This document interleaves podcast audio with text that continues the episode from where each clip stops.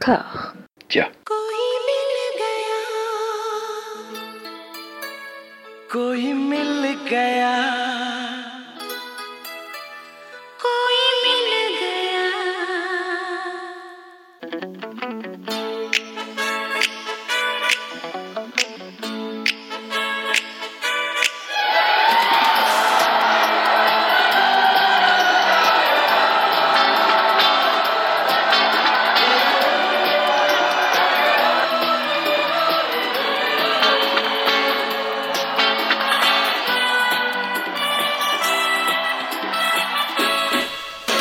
Bonjour et bienvenue à toutes et à tous dans la neuvième partie de la nouvelle saga Passion Méli-Mélo Made in Discordia.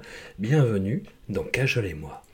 Pour explorer la filmographie intégrale de Cajol, j'ai toujours l'incorruptible honneur de me retrouver aux côtés d'Amandine, Anouk et Mathieu. Bien le bonjour à vous. Bonjour. Salut. Nous voilà rendus, enfin rendus, pourrait dire Mathieu, hein, je t'entends d'ici, délicieux foutriquet. Nous voilà enfin rendus donc au cœur de notre périple, et il bat fort ce petit cœur pour la substantifique moelle mélodramatique distillée jusqu'à obtenir le suc parfait, le suc absolu, le suc sommital de la chialance. Notre voyage n'est pas encore terminé, encore quatre épisodes les amis, mais nous voilà comme les trois personnages principaux de New York Masala à l'interlude, figés en freeze frame sous la pluie, pour ne pas qu'on voit nos larmes couler. A noter que pour une fois, les trois films chroniqués cette quinzaine sont sortis en France. Vous pouvez donc les visionner légalement. Voilà, c'est important, il faut le dire. La famille indienne et New York Masala ont été édités dans la collection Le meilleur de Bollywood. Et Fanaa est visible sur Prime Video. C'est dit.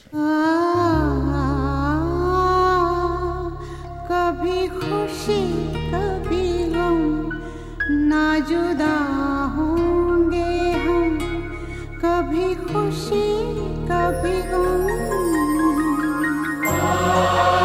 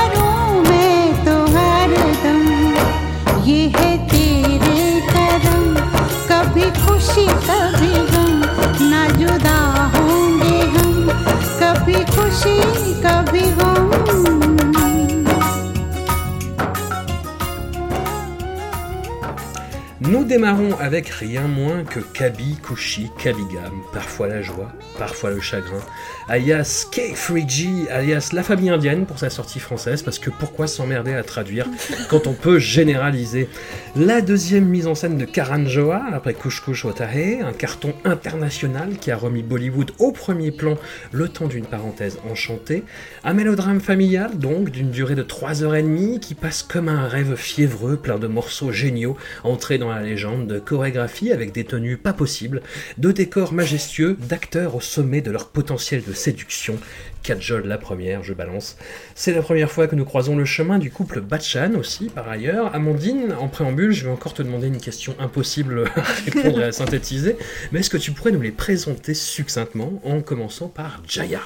Alors, Jaya Bachchan, c'est une immense actrice euh, qui vient euh, d'abord du cinéma, euh, on va dire auteur. Je déteste utiliser ce- ce type de, de raccourci, mais disons que c'est ça. Elle a, elle a vraiment, euh, elle est euh, apparue euh, très jeune en fait euh, dans les, dans des, dans des films, notamment de Satyajit Ray en fait. Voilà, elle est connue comme, euh, Ah, elle a été découverte par, par Ray et on la retrouve donc jeune adolescente dans Managar par exemple et elle va avoir une carrière comme ça euh, un peu à cheval entre plusieurs mondes, entre euh, le Bengale, le film d'auteur et ensuite bah, une vraie euh, une carrière à, dans, la, dans la production indie, donc à Bollywood pour aller vite. Et son, son- sort sera jeté quand elle va croiser la route donc, de Amitabh Bachchan qui va, qui va l'épouser. Et on les retrouve tous les deux d'ailleurs dans un rôle un peu culte dans, dans le western euh, Cholet, où ils sont face à face, c'est juste, bien, juste avant qu'ils se marient. Et du coup, ça va devenir, voilà, elle va tout, elle va tout doucement glisser en fait vers des productions, euh, vers des productions plutôt, euh, plutôt populaires. Et c'est une femme politique maintenant d'ailleurs. Oui, elle est, euh, elle est, on la, on la voit souvent. euh, elle est, comment dire, elle est présente, elle est députée, elle est politicienne. euh, elle a une voix, clairement, elle a une voix, une voix politique assez, assez, assez forte. Mais il faut pas non plus trop. Enfin, ils sont plusieurs à être acteurs et politiciens, donc c'est vraiment une habitude aussi de, de cette industrie de, faire que des acteurs, au bout d'un certain, usent de leur charisme pour leur, pour leurs opinions politiques. Mais c'est une particularité très, euh, très singulière du cinéma de Bollywood, comme tu le dis, qui a été représentée notamment par euh, Mani Ratman dans euh, le film Iruvar. Et j'ai vu le film et je me suis dit, mais c'est très très très bizarre parce qu'ils font ça très naturellement en fait dans le film. Oui, puis donc- en fait, parce que Mani Ratnam se place dans un contexte sud de l'Inde, et au Mm. sud de l'Inde, il y a eu des immenses acteurs qui sont devenus euh, vraiment euh, euh, des ministres, des, des- ils ont dirigé des régions. Donc c'est une, une vraie. Dans le sud de l'Inde, pour le coup, le contexte est encore plus marqué, j'ai envie de te dire, que, que pour l'industrie bollywoodienne, où on a quelques acteurs au Parlement ou des choses comme ça, mais un vrai pouvoir donné à des acteurs, c'est le sud. Donc quand Mani Ratnam filme tout ça, il a en tête des grandes figures comme Jaya Ou euh, d'autres politiciens. Et du coup, c'est de la politique de carrière. Est-ce qu'ils sont proches du pouvoir? Est-ce qu'ils sont plutôt proches du peuple? Euh, Bah, ils utilisent les deux, j'ai envie de te dire, ça dépend beaucoup. Euh, ils peuvent même changer en cours de, en cours de route. Tu vas avoir des acteurs qui euh, euh, utilisent leur aura d'acteur pour attraper le peuple, j'ai envie de dire, et ensuite Mm. les faire voter dans diverses, diverses parties. Et donc pour tout ça, c'est vraiment, il faut vraiment regarder ce qui se passe notamment dans la région du Tamil Nadu. C'est vraiment le Mm. Tamil Nadu qui est le laboratoire de ce mélange entre politique et, euh, et acteur. Et, et par exemple, le réalisateur qu'on a croisé l'épisode précédent, euh, Prakash Jha, euh, le, je disais l'épisode précédent que c'est lui le grand spécialiste pour Bollywood de ces fictions politiques. Euh, lui, il va vraiment euh, faire toute une partie de sa carrière, donc Prakash Jha, à, à filmer ça. C'est comment, comment on utilise aussi l'aura des acteurs pour euh, mélanger ce monde de la politique et ce monde du divertissement. Aujourd'hui encore, il y a beaucoup d'acteurs qui sont proches du, du Premier ministre actuel, Narendra Modi, qui s'affichent avec lui, bah, Salman Khan notamment. Ce gros bâtard de Salman qui est le droit, on le savait depuis le début. Il y a des choses à dire en plus sur euh, Narendra Modi parce que, enfin, avec les films qui sont euh, de- les films de cette quinzaine, parce qu'il y a une, euh, il y a une, euh, il y a eu un, un événement. euh, en fait, les, les- les promo- la promotion de Kabiguchi Kabigam et de Fana ont été émaillées d'événements euh, extérieurs à la promotion, enfin euh, au film, Au film, mais, euh, oui. mais ça a, a posé des, des soucis. Et notamment, Amir Khan, c'était euh, avait gueulé, enfin pas qu'il avait gueulé, mais en fait il avait, il avait critiqué le, le fait que euh, à l'époque euh, Narendra Modi, qui était donc le ministre de, de, de, de la région Gujarati, si je dis pas de, bêtises, euh, avait déplacé des populations entières pour installer un barrage hydraulique. Et, et, et donc du coup ça colle un peu avec ce que tu disais Amandine dans un précédent épisode aussi avec sur le côté Amir Khan qui, qui ose dire les choses on va dire. C'est un mec qui a pas peur quoi. Euh, c'est un peu le Mathilde Seigné euh, euh, indien. Mais non, plus, sérieusement, en fait, apparemment, il y a eu des, ça a été la folie parce que parce que hum, donc le parti, le parti donc Bharatiya Janata a demandé des, excuses que que qu'Amir Khan a refusé de formuler. Et le film a été banni de la région. le réal du film, désolé, on parle, là je parle de Fana, on n'est pas du tout sur Kabiguchi Kabigam, mais le réalisateur qui est donc Kunal, Kunal Kohli, euh, il a encouragé les gens à programmer, enfin les cinémas à programmer le film, euh, quitte à avoir une escorte policière, et, au final euh, tout ça, tout ça s'est arrêté. à partir du moment où il y a un mec qui s'est immolé dans les chiottes d'un cinéma qui passait le film pour, pour protester quoi. Donc, donc euh, dans ta gueule, euh, j'accuse de Polanski, quoi. Tu vois, en termes de, euh, en termes de protestation, euh, les, Ind- les Indiens, ils se posent là, quand même. Et si on, si on peut se permettre un drift complètement euh, dans le sujet, mais hors filmographie, on peut parler aussi d'un article euh, du Monde.fr qui vient de sortir sur, enfin qui vient de sortir, qui, euh, qui aura été, qui sera sorti euh, il y a quelques quelques petits jours euh, à l'heure de la diffusion sur Deepika Padukone, qui, se, qui est une star euh, du coup assez mainstream, qui euh, c'est plus rare de s'engager vraiment euh, politiquement en résistance, elle le fait. Et euh, peut-être François, tu peux nous parler de ta nouvelle passion euh, youtubeur Bollywood, puisque sa dernière vidéo parle de ça, Oh, on aura un invité la prochaine fois, effectivement, qui a fait une très très bonne vidéo. euh, sur censure et Sacha- propagande à Bollywood. Tout à fait, sur le cinéma, le nouveau cinéma populaire et comment il intègre ça euh, là-dedans. La chaîne s'appelle Cinescope, avec un K pour euh, scope. Voilà. Et pour, et moi je vais redrifter. En fait, je vais, je vais prendre le frein à main, puis je vais faire une euh, Dominique Toretto. voilà. Euh, Amandine, justement, euh, sur l'utilisation des figures du cinéma populaire à des fins politiques.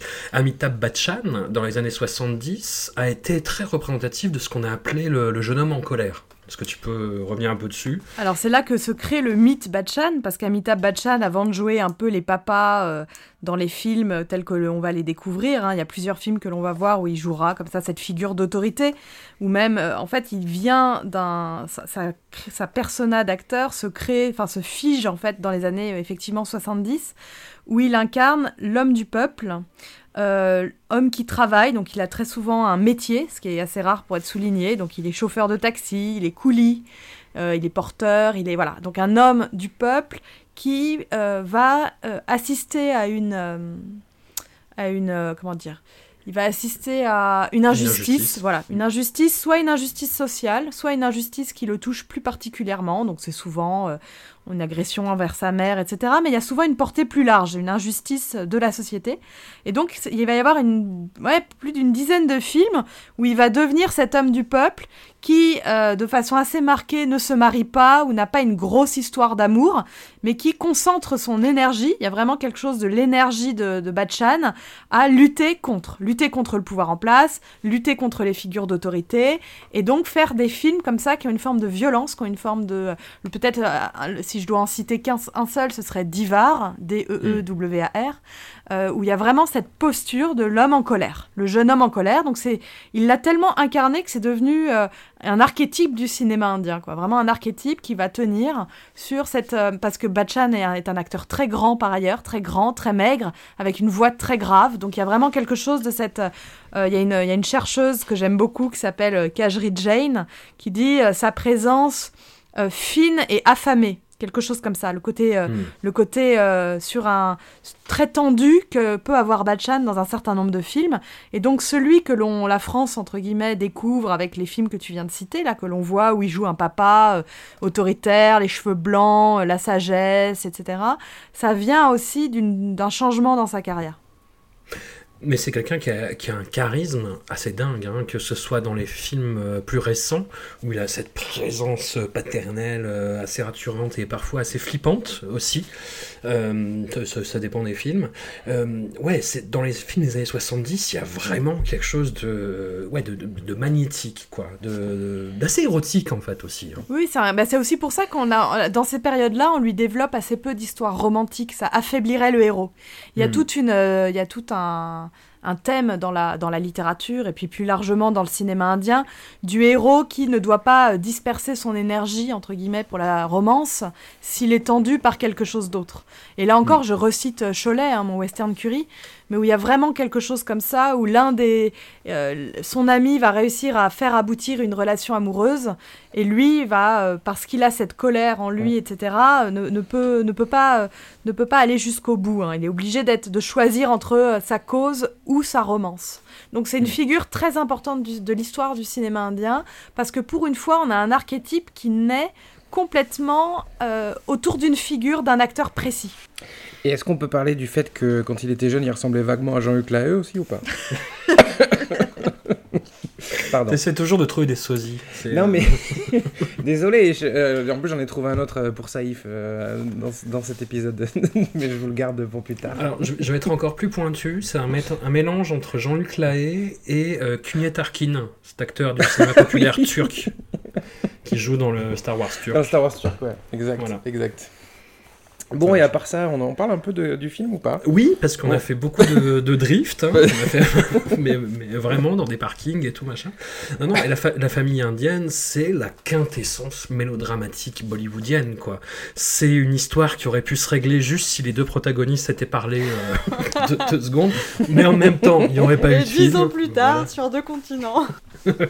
Non, non, c'est c'est comme je le disais, enfin, c'est c'est vraiment, ouais, la, la quintessence de Bollywood, quoi. Une mise en scène euh, d'une d'une efficacité totale, une beauté dans la composition des plans, les morceaux, euh, les interviews musicaux, moi je les trouve tous fabuleux. Ah, C'est incroyable les morceaux musicaux. Ouais. Parce que on, on est, euh, j'ai l'impression que bon plus, bon, plus ça va, plus on avance dans, dans le temps, plus, plus c'est travaillé, plus il y a de moyens, etc. Mais là, là sur ce film en particulier, j'ai l'impression qu'il y a beaucoup plus de moyens, beaucoup plus d'ambition. Ouais. On voit énormément de danseurs, il y a des chorégraphies à tr- tren- une trentaine de personnes, euh, avec en plus, euh, pour la, j'ai l'impression, je, je peux me tromper, mais euh, euh, j'ai l'impression qu'on voit même des danseuses occidentales, euh, Si, si, qu'on si, voyait si, pas ouais. auparavant. Et euh, après, c'est un peu le propos du film, certes, euh, mais euh, enfin, ça, ça, ça colle bien en tout cas avec ce qui est évoqué dans le film. Mais, mais j'ai l'impression que c'est la première fois qu'on voit ça. euh, et il y a vraiment un, un avant et un après euh, euh, la famille indienne, dans, sur, sur- précisément en tout cas sur la, la chorégraphie des, euh, des numéros musicaux. Voilà. Hmm. Kajol, enfin je le redis, n'a jamais été aussi belle.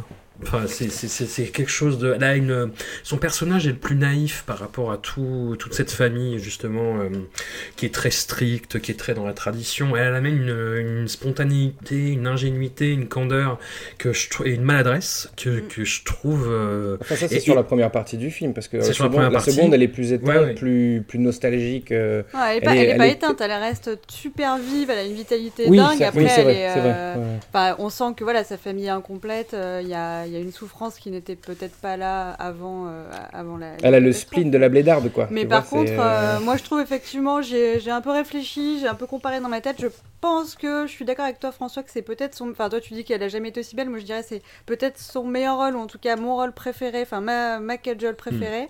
Et euh, surtout une dimension que j'ai vue, j'imagine un peu comme vous en, en regardant, en me renseignant un peu sur le film, une dimension qui m'avait complètement échappé, mais qui rend la performance encore plus dingue, c'est que elle parle beaucoup punjabi dans le film, euh, alors qu'elle ne connaît pas le punjabi.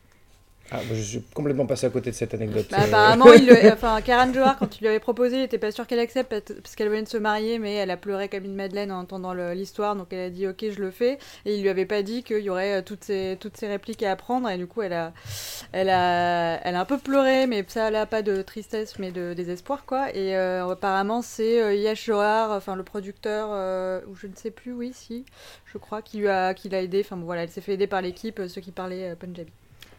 D'accord. Et c'est son dernier rôle avant une retraite sabbatique de euh, presque Cinq ans. 5 ans, en fait, Ouais, à part ans, ouais. une apparition dans Kalonao euh, Ouais, mais ça compte pas.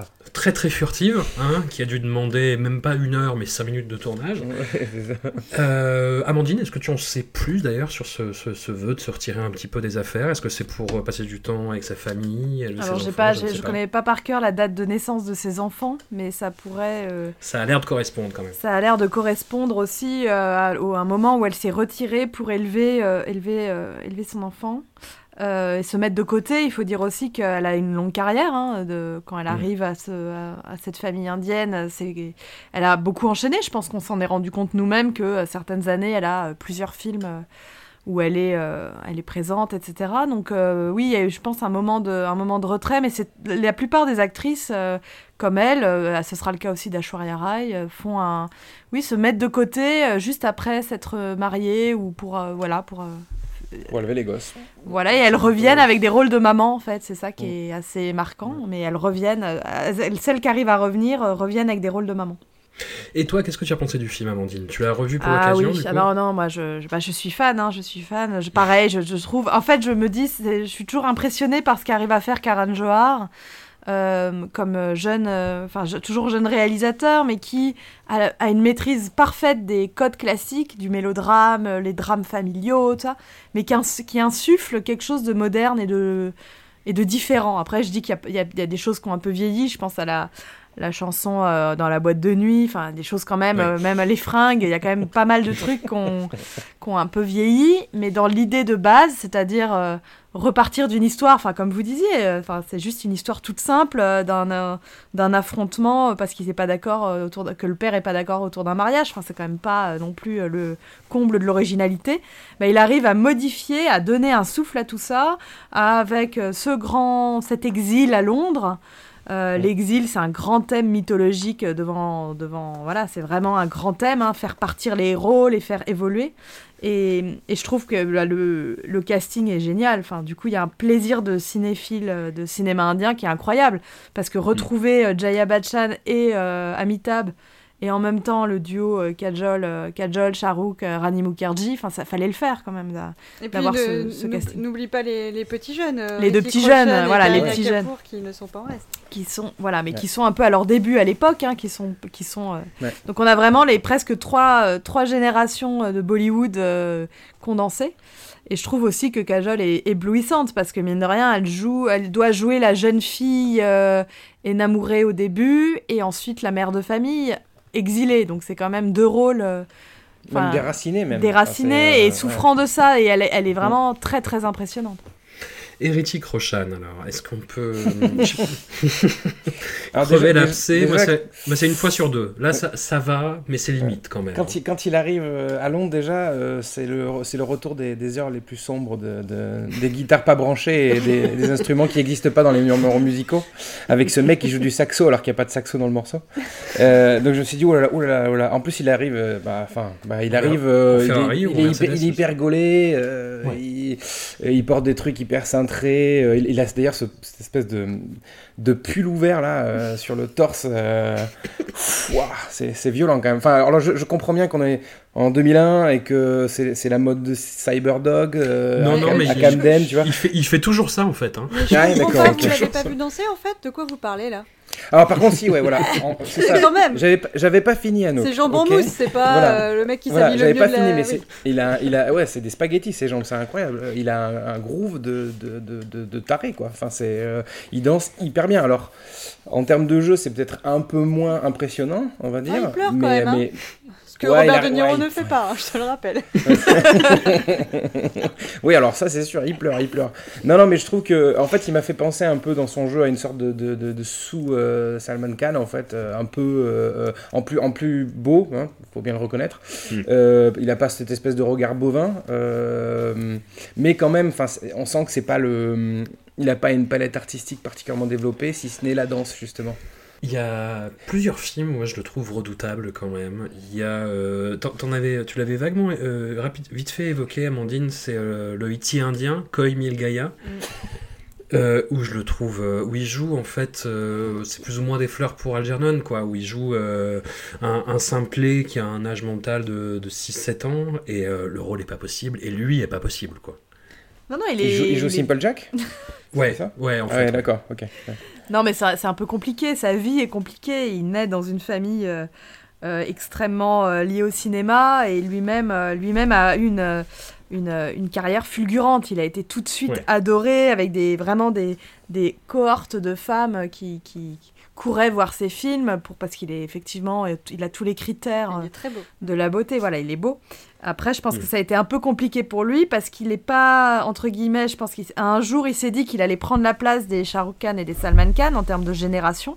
Et en fait, ils n'ont jamais laissé la place. Donc lui, il se retrouve un peu bloqué à la porte, euh, à la porte du vrai succès, du vrai jeune premier. Voilà. Un des trucs que moi je préfère chez Hrithik Roshan et qui est toujours marrant à faire avec quelqu'un qui le connaît pas, c'est euh, je cherche toujours à voir si on voit son pouce. Euh, parce qu'il a un double pouce, donc il y a un pouce, enfin il a une espèce de pouce avec un autre pouce sur le pouce, à une des deux mains. Et, euh, et, et on le voit très régulièrement, et du coup, c'est toujours un truc où, en plus de sa performance, et effectivement quand il danse il est incroyable Putain. et il est très beau, il y a toujours cette couche supplémentaire de fun où j'essaie de repérer le double pouce de Hrithik euh, dans chaque plan. Oh, où il l'a pas dit apparaît. avant Eh ben, on, on le voit très bien si vous regardez. Donc, si vous avez aimé Koimil Gaia, la suite, entre guillemets, s'appelle Krish. C'est le premier vrai film de super-héros indien, à peu près. Mm. Et en fait, euh, la- le double pouce de, de, permet d'ouvrir. euh, Enfin, et ça, ça sert à l'histoire. Je veux pas en raconter plus, mais disons que ça permet de débloquer un ordinateur. Waouh. Putain, Ok. je- là je viens de voir, les, je, je- je suis sur les photos là sur internet. Ah, mais si tu revois euh, C'est hyper bien. Kabishikushi Ça, Kabegam, ça lui fait tu- une. tu, tu, Ouais. en le sachant, tu le vois quoi. Putain, c'est fou, ça lui fait une mini main. C'est comme s'il avait une seconde main euh, à la place du pouce. C'est un truc de ouf quoi. Enfin, bref, bref, soit. Euh, alors, c'est peut-être pour ça qu'il arrive pas à faire ses lacets dans le film. Euh, euh, donc petit, petit, ça me permet très bien de rebondir là-dessus parce que vous allez me dire que je suis très, trop, trop terre à terre, je suis trop cartésien pour les mélodrames bollywoodiens, mais quand même. euh, après, j'estime qu'après 10 ans d'école militaire, on, sait, on est censé savoir faire ses lacets.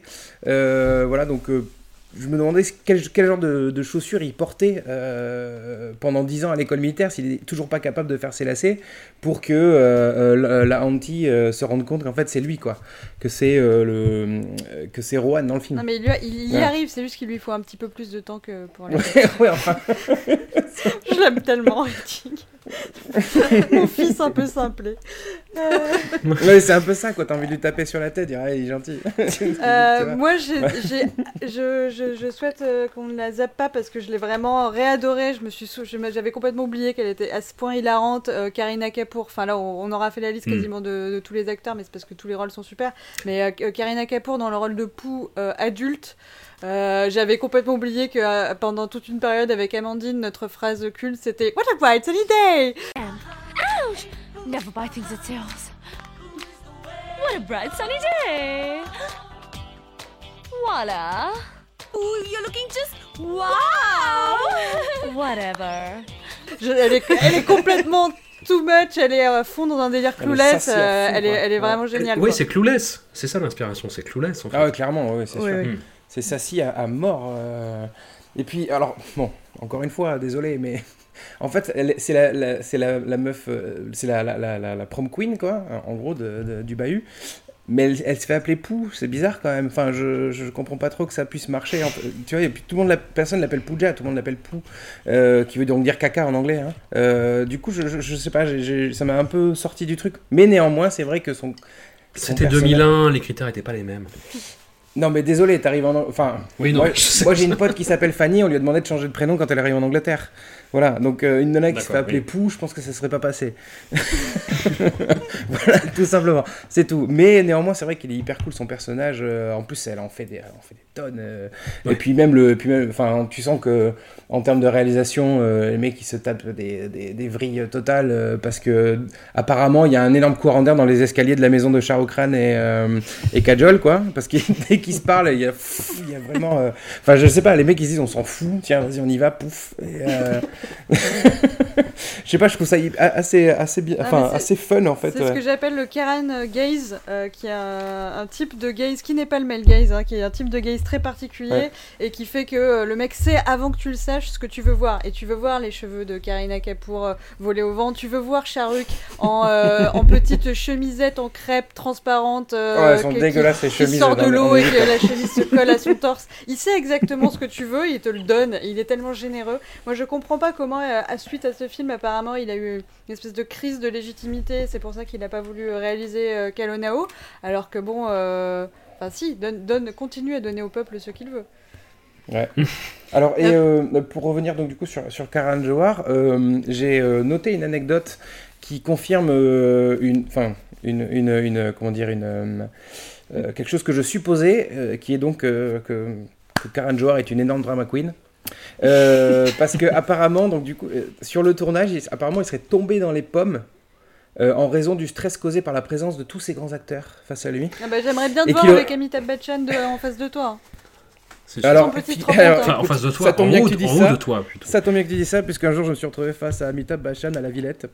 Et, euh, et je ne suis pas tombé dans les pommes, euh, j'étais, puisque j'avais un Moi. samosa à la bouche et que j'étais bien trop occupé à manger mon samosa. Euh, mais euh, néanmoins, euh, donc, Béotien. là. pour, pour rebasculer sur Kabikushi Kabegam, euh, du coup, Karan Johar apparemment a, a- a, a réalisé le film Alité. Il a fait le reste du tournage alité parce qu'il il était tellement stressé, apparemment, qu'il devait. euh, il était nécessaire pour lui de, de- de rester sur un, un lit de camp et de diriger le film comme ça. Donc, bon, enfin, je comprends que se retrouver face au couple Bachan euh, et même les, tous les autres, ça peut être intimidant, mais de là, quand même, à, à ne pas pouvoir avoir ces jambes qui, qui, qui le portent, je, Bon, je trouve je- ça un peu, un peu je- fort quand même. Je ne sais pas si la, si la rumeur est vraie, mais au moins c'est révélateur d'une chose, c'est que Karan, il a une posture de fan. Et quand il se met à réaliser des films, quand il, il scénarise ses films, il, Anouk a raison de dire il nous donne ce qu'on veut voir, mais il, il nous donne ce que lui a envie aussi de voir en tant que spectateur. Et on sent, que- Ouais. je trouve que c'est ça aussi que j'aime dans ses films, c'est qu'il maîtrise parfaitement des codes et il, il nous donne quelque chose que le cinéma nous a, que le cinéma populaire a toujours donné, beaucoup d'émotions, de la grandiloquence dans la mise en scène, des formes filmiques. Enfin, on en parle des 11 coups de tonnerre euh, quand Papa Bachan euh, dit euh, non, euh, tu n'épouseras pas cette fille. Enfin là, boum, tonnerre, tonnerre, tonnerre, C'est pour tonnerre. ça que François dit qu'il est charismatique. Moi aussi, si j'arrive dans une pièce, à chaque fois, c'est un coup de, de tambour énorme et le orage et tout. euh, forcément, c'est ça. Mais du coup, tu vois, il, il- il y va, il y va franco et il, il- il n'hésite pas quoi. Pareil, euh, je, je revoyais, le- en revoyant la séquence, je me dis mais quand même, euh, il il y, a toute une scène de révélation amoureuse où euh, ils partent, euh, boum, dans les devant les pyramides de- d'Égypte et on Ouais. a et, et c'est- filmé de telle façon qu'on, littéralement, moi j'ai longtemps cru que c'était un poster, enfin un fond vert. quoi. Elles sont plates, enfin il n'y a, a pas d'usage, etc. Alors qu'en fait pas du tout, ils sont vraiment allés tourner en Égypte. Mais y a un effet comme ça, il arrive à, donner un effet plat qui fait que euh, Anouk a raison, quand Charouk sort de l'eau en plumetti euh, transparent, bah, c'est ça qu'on regarde, quoi. C'est plus. Et euh, Petit coquin de Karen Johar également qui fait une- un sous-titre à son film qui est, euh, c'est il s'agit de juste de- d'aimer ses parents, enfin It's all about loving your parents, alors qu'en fait le film euh, c'est un petit piège parce que c'est pour que les parents viennent et amènent leurs enfants en disant ah tu vas voir un film sur comment il faut m'écouter, alors qu'en fait pas du tout, c'est pas du tout ça la morale du film. Hmm. Donc petit petit fait. Et, euh, et dans les grands débats que je vais lancer ce soir, je sais que ça risque d'être long, mais je, je m'en excuse d'avance, mais je ne peux pas, euh, je ne peux pas oublier, éluder celui-là. Euh, Rani Mukherjee, femme bafouée. Pourquoi la déteste-t-on autant? Ça fait des années que je- que j'y pense, depuis le, dé- le début de ma découverte de Bollywood, Amandine en est témoin. Ça fait 15 ans que j'ai pas résolu ce, ce- ce problème. Pourquoi est-ce qu'on est à ce point Rani Mukherjee qu'on est tellement content quand elle se prend des râteaux euh, monumentaux? Est-ce que c'est sa féminité qu'on qu'on déteste? Est-ce que c'est son assurance Sa beauté? Qu'est-ce que c'est? C'est la belle femme qui se fait rabrouer et qui venge tout le monde. Moi, ça, moi, ça me fait pas, ça me procure pas un plaisir euh, particulier de la voir se prendre euh, des grattos. Voilà, je sais pas, euh, c'est, euh, enfin, je- moi je vois ça plutôt comme une- le fait que ce soit pas un, un personnage principal en, En fait. tout cas, elle est vraiment typecastée dans des rôles où euh, ça se passe rarement bien pour elle, quoi. Oui, mais je crois que c'est plus une question de statut, non? C'est que c'est pas un acteur, c'est pas une actrice principale, euh, c'est pas une grande star non plus. Euh, alors elle est connue certes, mais elle est, je crois qu'elle est cantonnée à des rôles secondaires et donc euh, à des sortes de pas des rôles de piston, mais mais mais en tout Bah, cas moins va, importants. ouais, que- elle, va, elle va devenir importante, mais plus récemment. Plus elle va avoir des rôles, euh, je sais pas, je pense dans des rôles comme dans Mardani, où elle, a- elle tient le film, elle est une commissaire de police, etc. Donc il y a des rôles, elle a gagné en fait des galons à l'instant où elle quitte un peu le domaine euh, de la romance. Mm. Alors je sais pas, je pense qu'il y a, bon, il y a déjà, elle a un physique quand même très étrange entre guillemets, elle est très belle, mais très impressionnante. Et elle a cette voix, elle a une voix très très grave en fait. Et je sais qu'au début de sa carrière, il y a plein de, il y a plusieurs réalisateurs qui, avaient- qui lui avaient dit qu'il fallait qu'elle se fasse doubler parce qu'elle a une voix euh, bien Alors trop. qu'elle est superbe, euh, sa voix. Elle est superbe, elle est superbe, mais elle a une voix un peu éraillée, chaude comme ça. Donc je me dis que peut-être il y a plein de réalisateurs qui ne prennent pas le risque que de la mettre en, en premier rôle au début de sa carrière. Bon, pour, euh, en finir avec Karan Johar, je vais finir sur une note négative. Non, on finira sur une note positive, mais pour une note négative, euh, Karan Johar a participé à une deuxième anthologie. Ils avaient déjà fait tous ensemble avec euh, Zoya Akhtar, Dibakar Banerjee et Anurag Kashyap une euh, anthologie pour Netflix qui s'appelait Lust Stories. Et là, ils ont fait une anthologie qui s'appelle Ghost Stories, qui est donc une, bah voilà, une quatre sketchs de films d'horreur. Et je sais pas si vous l'avez vu, mais le sketch de Karan Johar est catastrophique. Enfin, ça tourne à la comédie involontaire en fait. Non, pas vu. Pas vu, Non, pas pris. plus. Ça me, ça me dit rien. Voilà, mais les autres sketchs sont très intéressants. Par contre, celui de Zoé Akhtar était très bien. Euh, celui d'Anurag Kashyap, c'est euh, hyper flippant et malsain. Celui de Dibakar Banerjee est intéressant, mais un peu trop long. Et celui de Karan Johar, du coup, qui clôture en plus l'anthologie, est. euh, ouais, il est pas possible quoi. En fait, c'est sur un, un- un mariage qui se fait un petit peu à l'arrache. Et le mec lui dit Oui, par contre, j'ai une relation un peu privilégiée avec ma grand-mère qui est morte.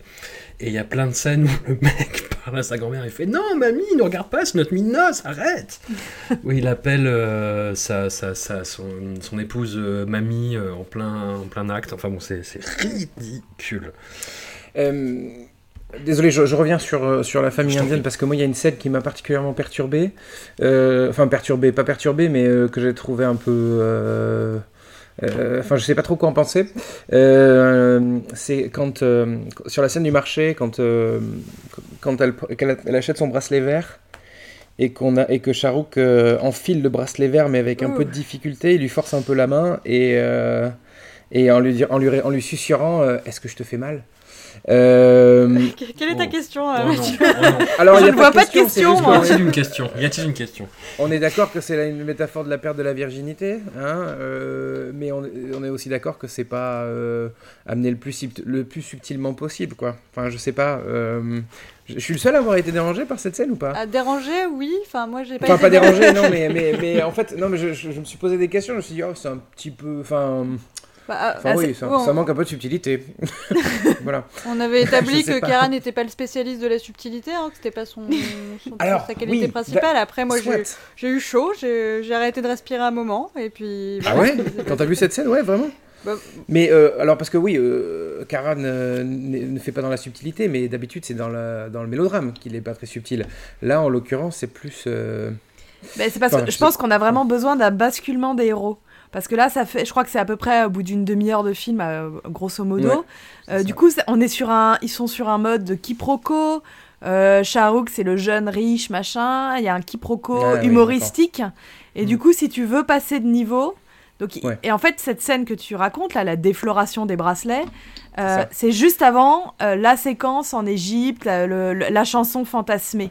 Donc elle fait le lien en fait. Pour moi, c'est cette scène, elle est bon, alors elle est pas subtile, mais elle permet de montrer qu'ils sont prêts tous les deux à entre guillemets changer de niveau. Et juste après, on a la chanson en Égypte euh, avec euh, les paroles. euh, est-ce que c'est le premier euh, de mémoire C'est est-ce que c'est le premier amour Est-ce que c'est ça le premier amour Etc. etc. Ouais. Et à partir de là, on est sur entre guillemets euh, du sérieux quoi. Mais, mais je suis d'accord avec toi, mais elle, est, elle, est- elle marche toujours très bien en cours, celle-là. Après, c'est vrai qu'elle est, elle est figurative. Enfin, je- Non, Voilà. et puis Ka- Karan contient des multitudes. Il peut être euh, dans le drama et euh, également euh, tu vois, dans, la, sensualité. Ouais, ouais. Sensualité, Ouais, la c'est une scène Oui. sensuelle. Ouais, Non, moi, mais je- alors ça, ok, ça te dérange d'accord. par contre Amitabh Bachchan qui s'est pré- organisé, prévu une- un petit numéro dansant à sa surprise partie d'anniversaire, ça, ça te choque pas One, two, one, two, three, four. Hey, रूप तेरा सोना सोना सोनी तेरी पायल छन छना छन ऐसे छन के कर दे सबको घायल कह रहा आंखों का काजल इश्क में जीना मरना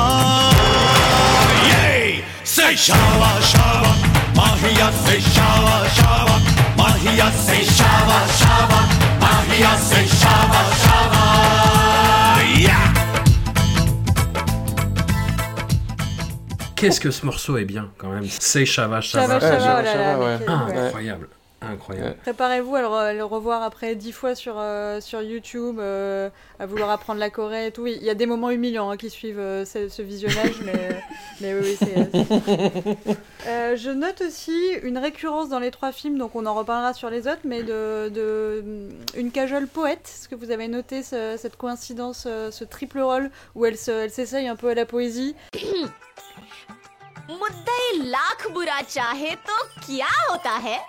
बुरा चाहे तो क्या होता है? है हाँ, वही होता है जो मंजूर खुदा होता है। हाँ। Okay. ये इश्क नहीं आसान। बस इतना समझ लीजिए। Okay. एक आग का दरिया है और डूब के जाना है। où tout le monde joue un peu les poètes euh, pareil, en, en mettant le bras en avant, euh, en l'air, et en donnant le premier vers, et puis en le répétant, et en trouvant plus ou moins des rimes euh, heureuses. Est-ce que c'est l'influence de Somu, le, pe- le personnage horrible de Dil Kakare? Peut-être, je ne sais pas. Mais euh, pour revenir à, à des, à des, des- des- des thèmes transversaux à cette sélection-là aussi, euh, alors François me disait euh, oui, mais c'est toujours le cas, mais moi je trouve que sur cet épisode en particulier, euh, on se retrouve face à un cinéma, euh, enfin avec une, euh, comment dire, une, Toile de fond. non pas une toile de fond, c'est même carrément on, as- on assoit le, cette, cette culture du nationalisme et du patriotisme dans, dans le, dans, la, dans les trois films, donc et ça, se passe, ça passe par différents niveaux, mais en particulier dans la famille indienne. Bon, après, bon, le, le nom, le nom, en tout cas le nom euh, international, euh, euh, fait qu'on s'en doute un peu. Mais euh, tout, ce- qu'on retrouve en fait dans, euh, la famille indienne, quand même, c'est. Déjà, il y a tous les motifs sur lesquels joue euh, euh, Karan concernant le drapeau indien. C'est-à-dire que on a même un moment euh, euh, euh, Ritik qui porte un, un pull scandaleux euh, aux, couleurs de- du drapeau indien. Et après, on a aussi le, le- le drapeau que brandit Kajol après la victoire de cricket, une victoire contre les Anglais. Euh, Évidemment. voilà, et puis, et puis même l'hymne chanté par, par les gamins euh, dans cette espèce de, de, de truc de Rotary Club où il y a que des Anglais poches et finalement il y a un seul petit, euh, petit Indien et, et il amène tous ses potes pour chanter le- le- l'hymne. D'ailleurs, cette scène est superbe, je trouvais la, la scène superbe. This one's for you, Mom. मेरा बेटा मेरा हे, बेटा मेरा भी गा अपना डोरेमी जनगण मन अधिनायक जय हे भारत भाग्य विधाता Punjab, Sindh, Gujarat.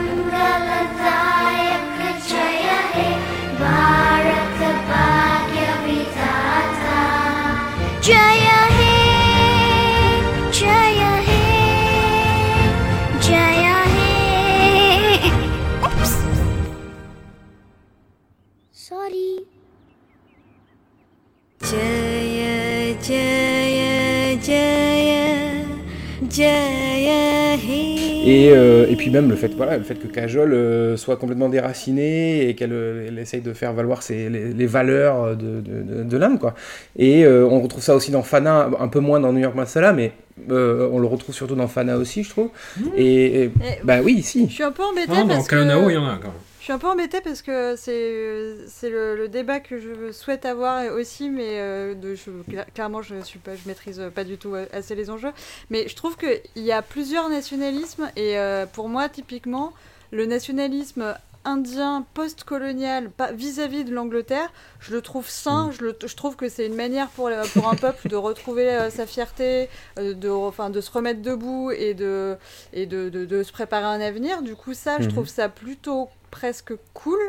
Par contre, effectivement, euh, c'est pas du tout pour moi les mêmes enjeux euh, que du nationalisme à la euh, maudit, c'est-à-dire euh, un truc où euh, on est hyper violent avec les musulmans et tout. C'est pas du tout ça que je veux dire. Ah, et dans Fanéas, ce qui est intéressant, c'est que typiquement, le, le- la, c'est la question sera abordée donc du, du Cachemire qui demande son indépendance et que ça aussi c'est une forme de nationalisme et que là pour le coup je serais plutôt team voilà le, le droit des peuples à disposer d'eux-mêmes et ce que le film dit d'ailleurs hein, qui, de- qui- on leur avait promis un référendum et voilà. Du coup pour moi le nationalisme en soi n'est pas euh, nécessairement problématique. En tout cas il peut être contextualisé d'une manière qui est euh, enfin voilà qui le rend euh, acceptable. Et- mais c'est pas du coup pour moi il y a plusieurs nationalismes et c'est pas tous les mêmes. Et notamment dans la Ouais, vidéo nationalisme censure propagande machin voilà c'est pas du tout le, le truc de maudit qui est aujourd'hui au pouvoir. Et ça c'est vraiment problématique quoi je sais pas si Et là, ça joue, ça joue aussi avec le fait que là, nous avons des films qui parlent de ces Indiens de la diaspora. Euh, alors dans le Ouais. cas de la vie indienne, de la famille indienne, pardon, ce sont des gens qui sont en exil. Euh, tu, tu as bien, euh, voilà, la cajole déracinée qui, a, qui veut protéger son indianité, qui veut la, la transmettre à, son, à, son, à ses enfants, à son fils.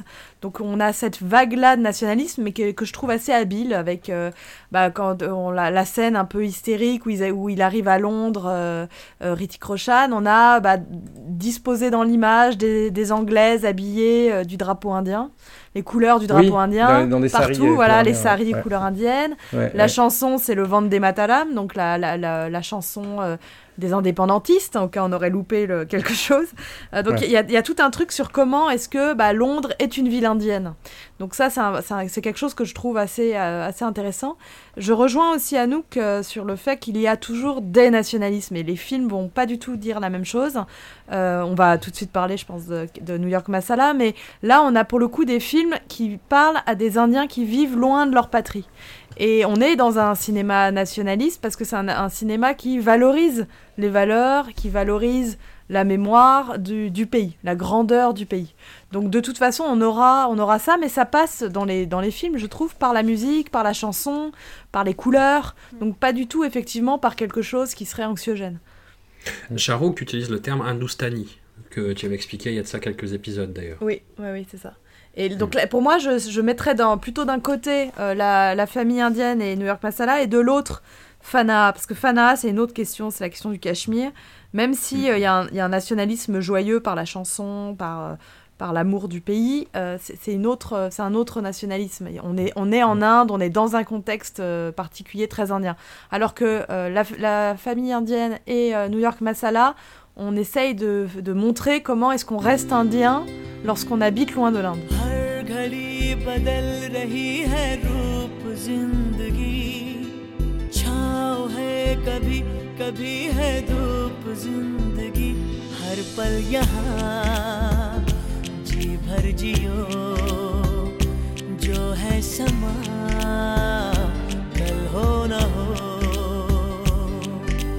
हर घड़ी बदल रही है रूप ज़िंदगी। छाव है कभी कभी है धूप ज़िंदगी। हर पल यहाँ, जी भर जियो। जो है समा, कल हो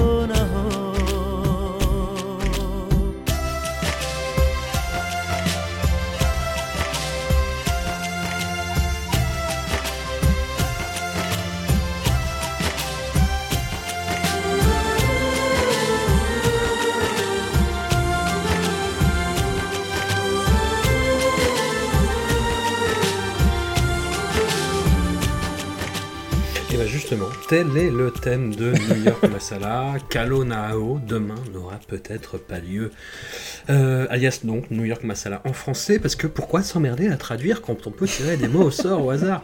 Une production Karan Johar, un scénario Karan Johar, mais une réalisation de Nikhil Advani, mettant en vedette le ménage à trois, constitué de Shah Rukh Khan, Saif Ali Khan et Preeti Zinta, mon premier gros crush Bollywood, qui explique en grande partie pourquoi je me suis fait tatouer le titre du film en sanskrit sur le haut du dos. À l'époque, bon, c'était il y a 15 ans, mais jugez-moi, je... Jugez-moi, je ne vous en voudrais pas. Comment Attends, tu t'es fait tatouer le nom de New York Masala, du coup Oui, oui, non. Euh, Carpe Diem, tout ça. On a parlé souvent ici de la fascination du cinéma indien pour la culture occidentale, dans ses mises en scène, dans ses séquences chantées, dansées, dans ses vêtements ou ses attitudes. Et je ne crois pas exagérer en disant que Kalonao constitue l'apogée de ce rapport. Mathieu, es-tu d'accord avec ce statement? Alors oui, alors d'abord j'aimerais rajouter quelque chose euh, quand tu as mentionné le nom de, de Nikhil Advani. Euh, donc il faut, il faut resituer un peu, c'est-à-dire qu'en effet c'est euh, c'est pas Karan Johar qui réalise malgré le fait qu'il ait euh, écrit le film et produit le film.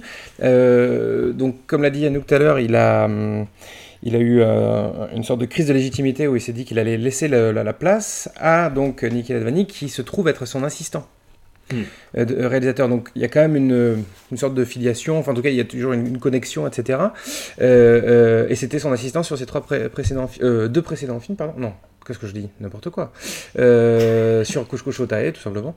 Voilà. Et, euh, euh, et alors ce qui est marrant, c'est que euh, il faut savoir que en cours de production, Karan Johar s'est dit ah mais en fait il a, il a repris un peu confiance en lui, il s'est dit qu'il allait reprendre les rênes du film en tant que réalisateur.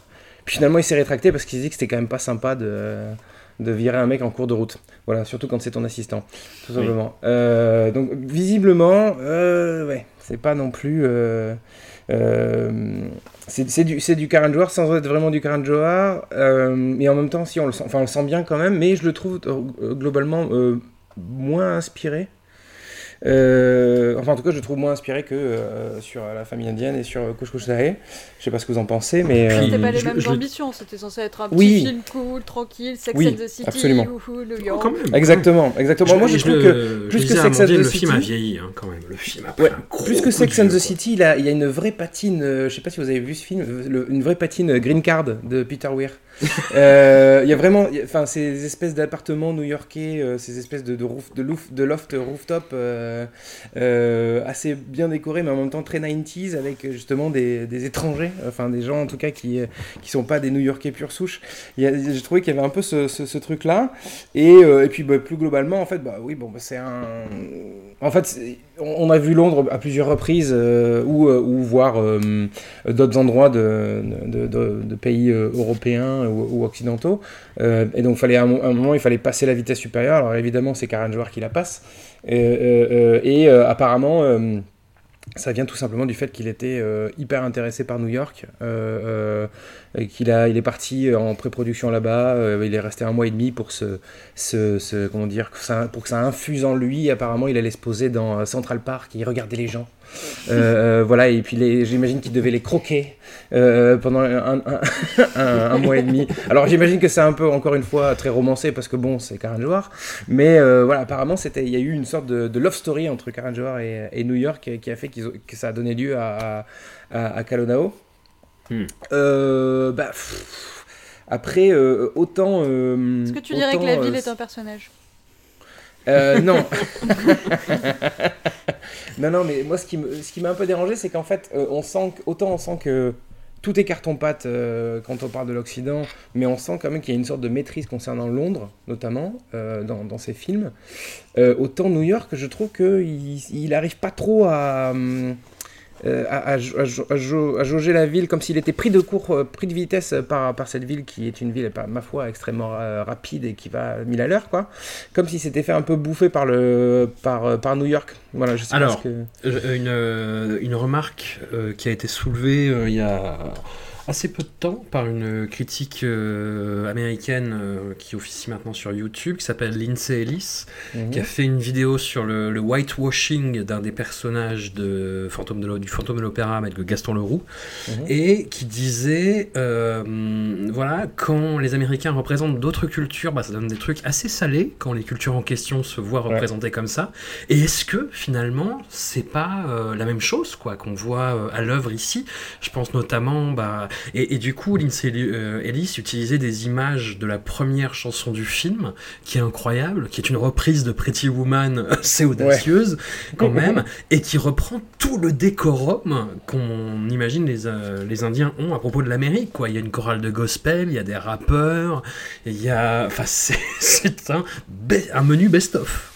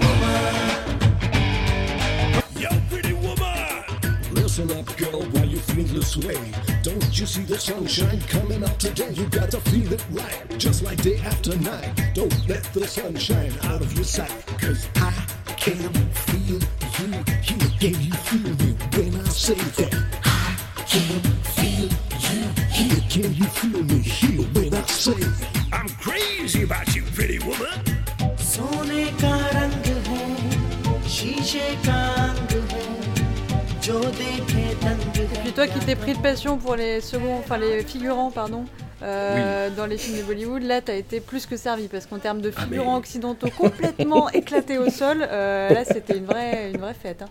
Et, et dans cette chorégraphie, il y a un de mes plans préférés de l'histoire du cinéma, moi, qui est très naze, hein, mais euh, qui, moi, me, me subjugue, me ravit, me colle un sourire complètement idiot. C'est, euh, il y a, hum, dans, un des breaks, à un moment, dans le refrain, euh, un passage très élégiaque où euh, le personnage de Charouk est censé chanter. Et en fait, tous les figurants derrière, qui ont des tenues pas possibles, qui ont des baguilles, des casquettes colorées, des salopettes et tout, font comme s'ils étaient au ralenti, en espèce de truc, avec des bulles de savon qui volent, mais j'adore ce plan, quoi. J'adore ce plan. Voilà, pardon, excusez-moi. Ouais. Mais il y a aussi une, une influence euh, très française euh, dans, dans ce film, puisque au bout de quelques secondes dans le film, on atteint le point euh, Ça c'est moi. Je sais pas si vous voyez ce que c'est le point Ça c'est moi. Oui, oui, tout à fait. Voilà, c'est avec euh, l'héroïne ou le héros euh, d'une comédie française quasi autobiographique euh, qui, avec sa voix off, euh, dit ça, c'est moi. Oh, by the way, वो मैं euh, et on l'atteint au bout de quelques secondes. Et euh, moi, ça m'a direct sorti. Je me suis dit, ah non, ça va être ce genre de film. Et puis en plus, ça enchaîne derrière pendant les 5, minutes suivantes sur des espèces de présentations de personnages en freeze frame.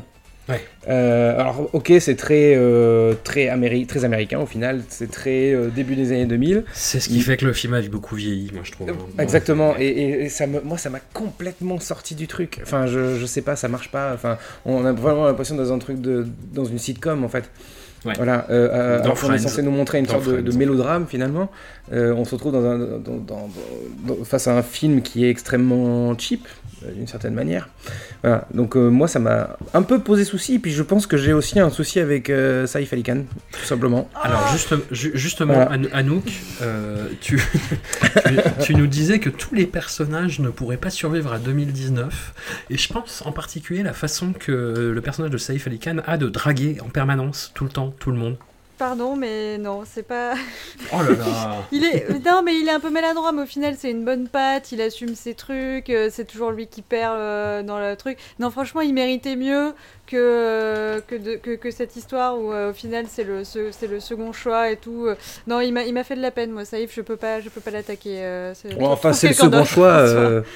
C'est le second choix, il récupère la meuf, quoi. Je veux dire, bon. Oui, mais elle, elle chiale comme une madeleine à son mariage et tout. Non, franchement, moi j'ai j'ai eu de la peine. Bon alors pourquoi tu me disais ça précisément alors, Anouk? Sur les personnages de Kalonao. Ah non, je pensais au, perso au, personnage de Khan dans sa carrière en fait, parce que ça fait plusieurs films là que je revois où je me dis, Ah, il est quand même un peu limite, tu vois. Enfin, pour le coup, le Khan, vu qu'il est plus en maîtrise et qu'il est plus doué, euh, sa manière d'interagir avec euh, tout le monde euh, m'a un peu plus mis mal à l'aise. Euh, D'accord. Voilà. Donc je me demandais si lui, c'est- si ces, ces personnages et son aura. Après, je l'aime toujours, hein, je l'aimerais toujours, mais euh, mais je pense qu'il va perdre un peu de sa superbe euh, à cause de ces personnages. Amandine, tu, qu'as-tu vu tu as revu le film du coup oui, pour l'occasion? Oui, il a... Bon, il a effectivement, il a vieilli. hein. Il a vieilli, il Oui. a vieilli. Mais euh, ça reste un... Ça reste... euh, Il y a des petites choses intéressantes. Par exemple, c'est un film, je me disais, en le revoyant, je me disais, ah, c'est vrai, il n'y a pas de fantasme du retour en Inde, pour une fois. Enfin, il n'y a pas cette Ah ouais. pression. Pas du tout, ouais. Il n'y a pas du tout ce... Donc, il invente quelque chose aussi. Enfin, il va vers quelque chose. C'est-à-dire, pour une fois, on a des personnages fiers de l'Inde. Il y a tout un blabla sur... euh, faut faire un restaurant indien parce que c'est ça qui est... C'est notre culture, machin. Mais pour une fois, il n'y a pas cette tension de je veux rentrer au pays ou... euh, Enfin, il n'y a, pas tout ça. Donc, en fait, il se, il se plonge dans New York. Alors, un New York complètement fantasmé, euh, euh, lavé avec des, des heures et des heures de sitcom, effectivement. Des, des couleurs pastel partout, c'est insupportable. Ouais. Enfin, en termes de couleurs, c'est une catastrophe. Mais, euh, mais on sent qu'il y va avec la... Je pense qu'effectivement, ça, ça devait être un petit film. Ça devait être une petite récréation, une petite mise en jambe. Il se trouve qu'il a un casting un peu prestigieux, donc ça change un peu notre appréciation du film. Mais, mais voilà, bah après, il a, il a effectivement euh, bien vieilli. Il est plaisant à regarder. Et, j'avoue que le côté ultra mélodramatique, euh, euh, ça m'a un peu plus pesé qu'il y a quelques années. Quoi. Vraiment, il y a presque trois quarts d'heure de larmes. De... En plus, si je dis pas de conneries, c'est pas fréquent hein, de voir. euh, on voit des gens qui meurent évidemment dans les, dans les mélodrames de Bollywood, mais euh, c'est pas fréquent de voir des gens jeunes mourir. Euh, donc du coup, il y a vraiment, enfin ça, je trouve que l'aspect dramatique est, est- bien renforcé par le, le, le, le fait qu'il y a un des personnages principaux qui qui est euh, condamné, on va dire. Hein, on va Alors, pas si on vous va voulez voir le film sans va- cet aspect-là, vous pouvez vous arrêter juste avant 2h38. si vous arrêtez à 2h37, 59, c'est un peu, on est un petit peu mélancolique, mais franchement, Bah, c'est chouette. Vous avez vu, j'ai Après, pas dit que c'était, hein. J'ai pas dit qui En- c'était. En Bon. fait, pour revenir sur le, le sujet de ce podcast, vous pouvez couper après l'apparition de Kajol, en fait. Oui, absolument, mais euh, qui, Qui arrive donc. 5 euh, secondes, c'est son rôle le plus fulgurant. Ouais, Ouais, voilà. 5 secondes, mais bon, c'est à la fin, donc du coup, ça sert à rien d'arrêter parce que autant aller jusqu'au bout, il reste 2 minutes. tu vois Non, non, il, re- il reste une demi-heure de torture. Il et reste tout. Moi, 28 franchement, minutes, ouais, Je ouais. peux plus, hein, je l'avais déjà vu, franchement, je peux plus revoir ces trucs-là. c'est- Ça me. Non, c'est trop déprimant. T'es pas sensible. Oh, petite chose. En, en parlant de choses déprimantes, est-ce qu'on peut revenir sur l'humour du film? Et Alors moi je suis pas d'accord, ça fait partie des débats Ah qu'on va lancer ce soir, je suis pas d'accord avec toi. Toi ce qui t'a choqué c'est genre euh, l'histoire Saïf, Shahrukh Khan euh, avec la domestique de Saïf qui croit qu'ils sont gays, c'est ça? C'est ça. Et ben moi je suis pas d'accord avec toi parce que genre en rappelons que le film a été écrit par Kiran Johar, qu'on ne pourra pas accuser d'être hét- hétérosexuel et du coup je pense qu'il a compris que ce que par rapport à- au public visé, c'est-à-dire un public familial dans une société qui n'est pas tout à fait avec les mêmes euh, repères que nous on a, euh, c'était une bonne manière de dédramatiser la situation, de voir qu'on en rigole, que euh, au final Oui, non, mais alors, non, tu vois, je- c'est cool. Et J'entends après, ton- ça va- j'entends j'ai pas ton hurlé de argument. rire mais c'est cool quoi. J'entends ton argument, mais toute ton argumentation est mise à mal par l'apparition dans la chorégraphie finale, dans Maïvé, d'un personnage de euh, très très très efféminé et hyper caricatural qui va se coller à cette pauvre domestique et qui va le taper, tu vois, pendant la chorégraphie, quoi. Voilà, Parce qu'il est gay. Parce qu'il C'est est ça gay. voilà. Est-ce qu'on d'ailleurs on n'a pas parlé de la prestation de Johnny Lever dans euh, La famille indienne, euh, désolé, puisqu'on Non, parle de vrai. personnages efféminés et de mauvais humour. Euh, Bah non, mais en plus je l'avais adoré dans la famille indienne, j'ai noté mais j'ai pas dit. Mais oui, oui, je trouvais que Kajol et lui ça fonctionnait hyper bien, que c'était hyper naturel et qu'il n'en faisait pas des caisses. Non, moi j'ai j'ai vachement aimé les, tous les personnages secondaires de cette euh, fournée, alors que c'est souvent ce qui pêche et ce qui fait que t'as les, les- les moments qui remplissent un peu entre les scènes dramatiques sont longs. Là j'ai trouvé ça super, Sweetou j'étais à fond, euh, jazz, euh, jazz j'étais à fond, euh, les grands-mères j'étais à fond. Et euh, non, ça après la domestique, euh, voilà, c'est ce que c'est. Et je me, je me souviens du, du gars qui, fait- qui organise le mariage, je me souviens pas de lui dans la Corée, Hmm. malheureusement. Le- ah, forcément, c'est un wedding planner, ouais. C'est peut-être le, per- le, le podcast sur Louis C.K. qui m'a rendu trop woke. Mais hum, le, non, il y, a- il y a ça, il y a aussi bah, les, euh, les, concurrents, les méchants concurrents chinois. Mais c'est euh, pareil, qui- les Chinois, je, je suis désolée, les Chinois, tu les vois tout au long du film être tout autant des rivaux que des partenaires amoureux, des copains et tout. Il y a plein de petits plans comme ça où tu Mm. vois euh, des Chinois. euh, Ah oui, j'ai oublié sur l'homosexualité aussi, il y a un plan où on voit deux garçons, alors ils sont pas indiens, mais deux garçons qui se prennent dans les bras et qui s'embrassent et qui sont clairement en couple. Donc c'est pas anodin. Et du Mm. coup, les Chinois, non, non, en fait, euh, euh, effectivement, la famille elle-même euh, est, a plein de préjugés, surtout jazz. il n'y a pas cette chanson raciste, enfin en tout cas pas dans la version que j'ai vue, dont tu nous parlais la, dernière fois. Mais il y a clairement des gros préjugés et en même temps. Enfin, je veux dire, euh, tout le monde est le chinois de quelqu'un d'autre, tu vois. Du coup, euh, les- les- la, la petite copine de- du petit frère, euh, c'est une chinoise, me semble-t-il. À un moment, on voit ça. Enfin voilà, Ouais. tu vois, c'est pour montrer que il y a toute cette communauté à New York et ces communautés, elles vivent ensemble, même si c'est un peu compliqué.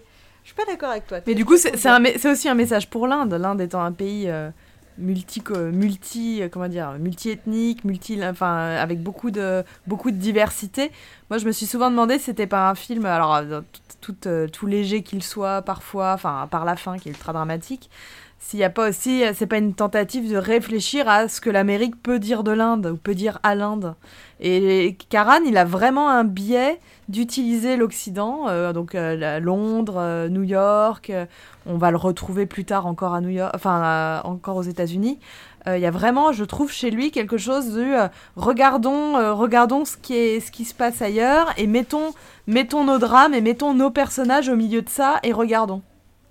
C'est un regard qui va bouger avec un film dont on parlera plus tard qui s'appelle My Name is Khan, Oui, c'est ça. qui est assez particulier aussi. Qui est très particulier. ouais. Mais il a, vie- il a vieilli, Kalonao, il a vieilli. Mais, mais, Shah Rukh Khan euh, devant le- sur le pont de Brooklyn. Voilà. Ouais. Ah, Grave, mais c'est, ça marche bien mais ça. c'est- Tu sais, les, les fameuses séquences dont on parlait, euh, enfin, dont on parle assez régulièrement, en fait. C'est-à-dire que quand on les décrit, elles peuvent paraître kitsch et ridicules, mais dans le film, elles fonctionnent. C'est, euh, voilà, toute la famille qui est un petit peu dans, dans le mal, qui a du mal à communiquer, qui est un petit peu au fond du gouffre financièrement, et qui dit il nous faudrait l'arrivée d'un ange. Et là. euh, Et là, des plans complètement ouais, élégiaques, encore une fois, sur Rukh Khan, qui est à l'avant d'un navire et qui arrive à New York, qui est. hmm, Ouais, c'est- mais c'est et qui super, arrive pour sauver super. la ville entière, quoi. Qui arrive pour sauver la ville entière. On en parlera encore dans 100 ans. हमारा angel कब आएगा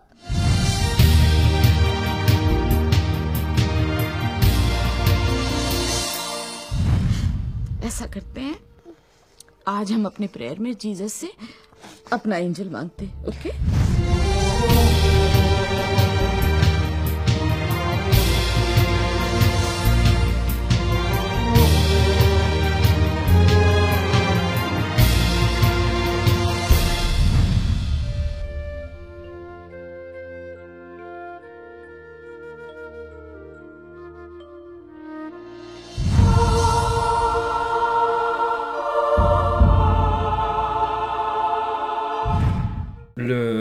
parlais de la scène sur le pont de Brooklyn, de, Bro- de Brooklyn pardon, et hum, toutes les chansons, et cette chanson-là, la chanson de titre en particulier, est absolument fabuleuse. Moi, j'adore la chanson Maïvé, même s'il y a des trucs hyper kitschoun dans le, dans le clip, notamment. Je crois que c'est c'est un tic qui revient pas mal dans les, euh, les chansons de Bollywood. C'est les personnages qui se retournent vers la caméra et qui font Hey et, et là, il y a les plus beaux Hey de l'histoire du cinéma indien, je pense quand même. Dans, dans Maïvé, notamment. Il y a même la chanson euh, It's the Time to Disco qui est un peu. Enfin, qui est complètement cheesy, hein, je vais arrêter de me mentir, qui est complètement cheesy et qui est un festival euh, de couleurs bariolées mais qui font limite mal aux yeux, en fait.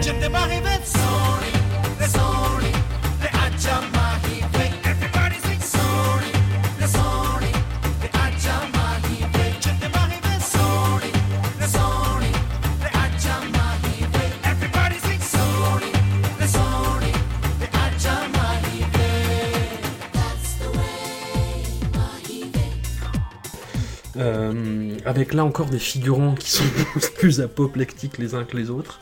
Euh, non, ça a été un vrai plaisir de revoir ce film quand même. Je- Tu, n'as pas, tu ne regrettes pas ton tatouage. Pretty Zinta, c'est quoi? C'est la, c'est la, la, la petite euh, fossette? C'est les. C'est les fossettes, c'est les les fossettes fossettes. évidemment, ouais, carrément. Et puis ouais, il y a toujours, euh, comme les films sont assez longs, en Inde, il y a souvent ce qu'on appelle des intermissions, c'est-à-dire euh, généralement sur un freeze frame. Arrêt sur Et là, image. il y a le plus beau freeze frame aussi, où tous les trois personnages viennent d'apprendre une nouvelle terrible et sont sur, euh, en train de chialer ou sur le point de chialer, et il y a leur, un split screen Écran divisé. avec leurs trois visages côte à côte, extrêmement graves. Voilà. Peut- Peut-on lutter face à ce genre de- d'argument euh, artistique? Je ne le crois pas. Non. Voilà. La la la la la. Hey, hey, hey, hey,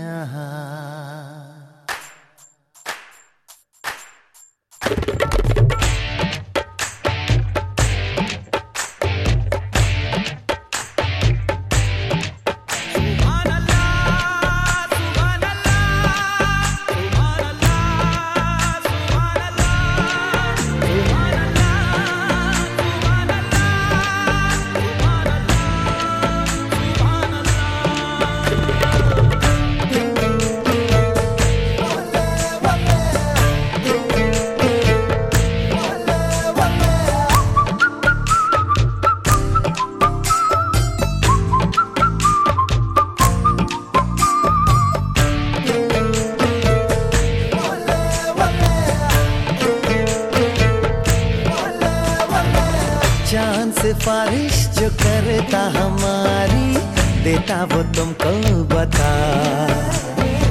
शर्मो है आके, पर्दे गिरा के, करनी है हमको खता। जिद है अब तो है खुद को मिटाना, होना है तुझ में फना। चाँद सिफारिश जो करता हमारी बेटा वो तुमको बता। शर्मो है आके पर्दे गिरा के करनी है हमको खता।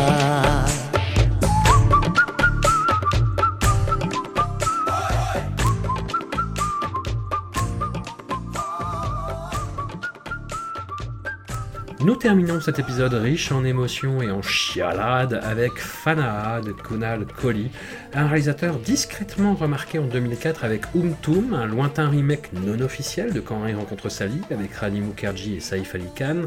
Avec Fanaa, Kunal Kohli frappe un grand coup, un grand coup, un grand coup. Puisqu'il marque le grand retour de Kajol après son retrait sabbatique des écrans de presque 5 ans, nous voilà rendus en 2006, on a fait un gros bond temporel. Pour l'occasion, Kajol forme un duo romantique avec Amir Khan dans une histoire rocambolesque, pleine de twists et de coïncidences invraisemblables, mais magie bollywoodienne toujours, ça marche, ça court même. Est-ce grâce aux jeux exemplaires des deux acteurs, à leur alchimie déchirante, à même de surmonter les écueils de leur rôle Est-ce dû à ce fond politique explosif, mais étrangement mesuré, qui valut au film les déboires paroxystiques dont parlait Mathieu euh, au début de l'émission, triste révélateur de l'instrumentalisation du cinéma populaire en Inde? Anouk je te laisse te démerder avec ça. je te laisse juger parti. Merci, je ne suis que joie. Quel beau film, quel magnifique film. Je suis très. Alors, moi, je les avais déjà tous vus, hein. donc euh, c'était pas une surprise. Oui. Mais je suis toujours aussi euh, dingue de Amir Khan. Kajol et Amir, ça fonctionne à fond. J'avais complètement euh, zappé, mais euh, apparemment, la bande originale, je sais pas ce que j'avais fait à l'époque. J'avais dû ripper ça sur Soulseek et, et me l'écouter en boucle, me le graver, me m'endormir avec. Mais en tout cas, je connaissais mais tout par cœur. Chaque chanson est un tube incroyable. Amir est d'une. Alors, Amir Khan, pour ceux qui. Je sais qu'il n'y a rien de plus ringard que de comparer les acteurs indiens à des acteurs euh, américains pour qu'on connaisse. Mais en même temps, c'est vraiment tellement le George Clooney. Euh, indien, je ne sais pas comment vous dire autrement.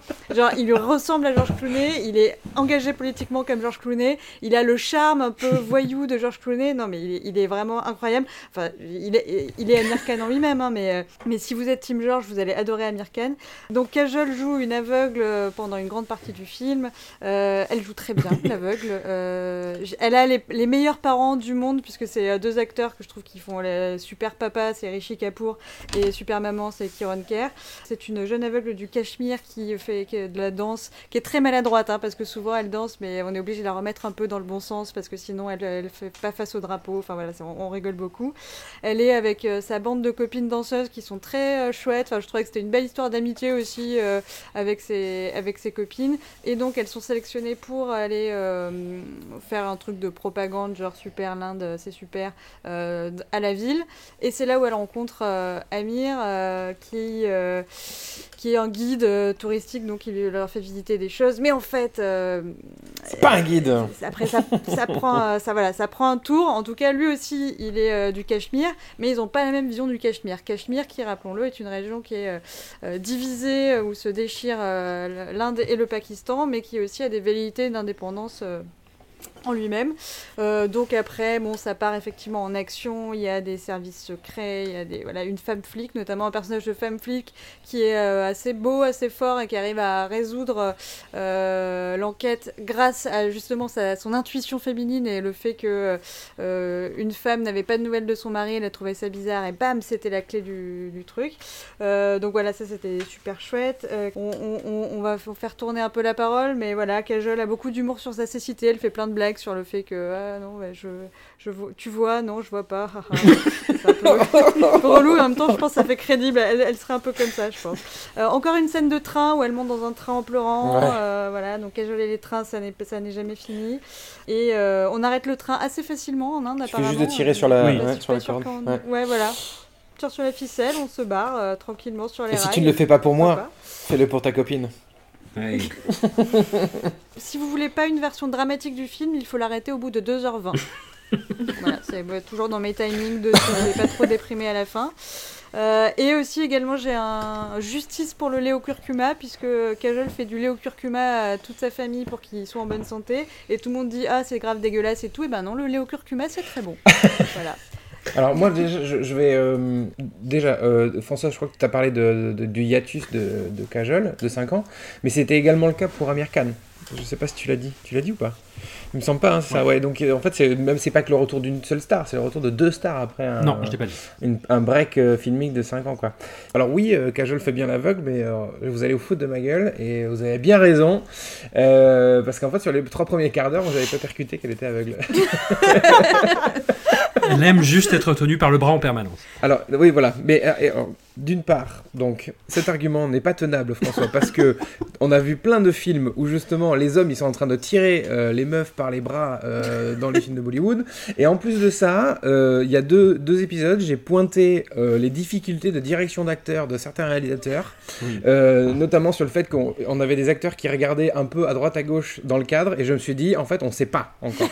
voilà. Donc il m'a fallu 45 minutes pour m'en rendre compte, mais une fois, une fois que je m'en suis rendu compte, oui, d'accord, elle est aveugle, très bien, et en plus ça donne une toute autre saveur au film.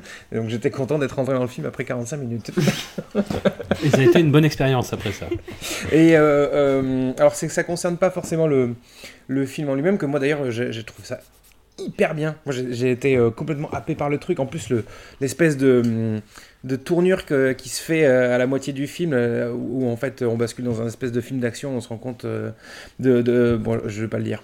Mais en, fait on bascule vraiment dans un espèce de... Même un film d'espionnage quoi, avec de la grosse action. Et je trouve que...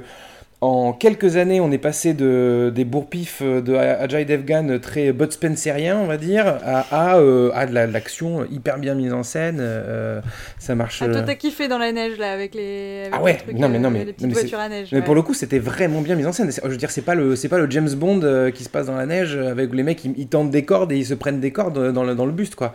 Non non, enfin je trouvais que c'était vraiment bien fait. Et puis même la chorégraphie des combats, euh, du, du corps à corps euh, euh, qu'on voit, je, je trouve que c'est c'est vraiment bien, mis en scène quoi. Et, euh, euh, plus, généralement sur cette euh, sélection, je, crois en avoir parlé, je suis pas sûr de l'avoir fait dans les épisodes précédents, donc c'est pour ça que, je me répète, mais sans aucune ironie, j'aime beaucoup le, contrat moral très élastique développé dans les, mélodrames bollywoodiens, notamment sur l'âge des personnes. Parce que donc on s'est retrouvé là dans cette sélection face à des films où il y a plusieurs années de différence et ils essayent pas de, de leur donner des maquillages un peu dégueux, euh, on va dire, ils vont juste leur mettre un peu de gris dans les cheveux et de suite, euh, bon, on accepte que euh, on accepte qu'il y ait 10 ans soient passés. Euh, et euh, c'est beaucoup plus réaliste au final. euh, exactement. Et ça, ouais. En fait, euh, par exemple, on n'a pas besoin de plus pour accepter l'histoire euh, qu'on nous montre. Et, et, euh, moi, ça m'avait fait penser à mon Bollywood préféré, qui est donc Virzara. Euh, Ah. et, et dans lequel les rides absolument horribles de Shah Rukh Khan euh, m'avaient un peu sorti du film. Et là, je trouve que, euh, en fait, on s'en fout euh, que ce soit 7 ans plus tard. on s'en fout que Kajol n'ait pas vieilli. On s'en fout que Amir Khan n'ait pas vieilli. Et en fait, ça marche hyper bien, quoi. Voilà, donc voilà, je, je voulais simplement dire que j'étais hyper content de, de, de voir qu'il n'était pas nécessaire de faire des gros efforts euh, de, de maquillage, de costume, je sais pas quoi, pour, euh, pour faire accepter une histoire à quelqu'un.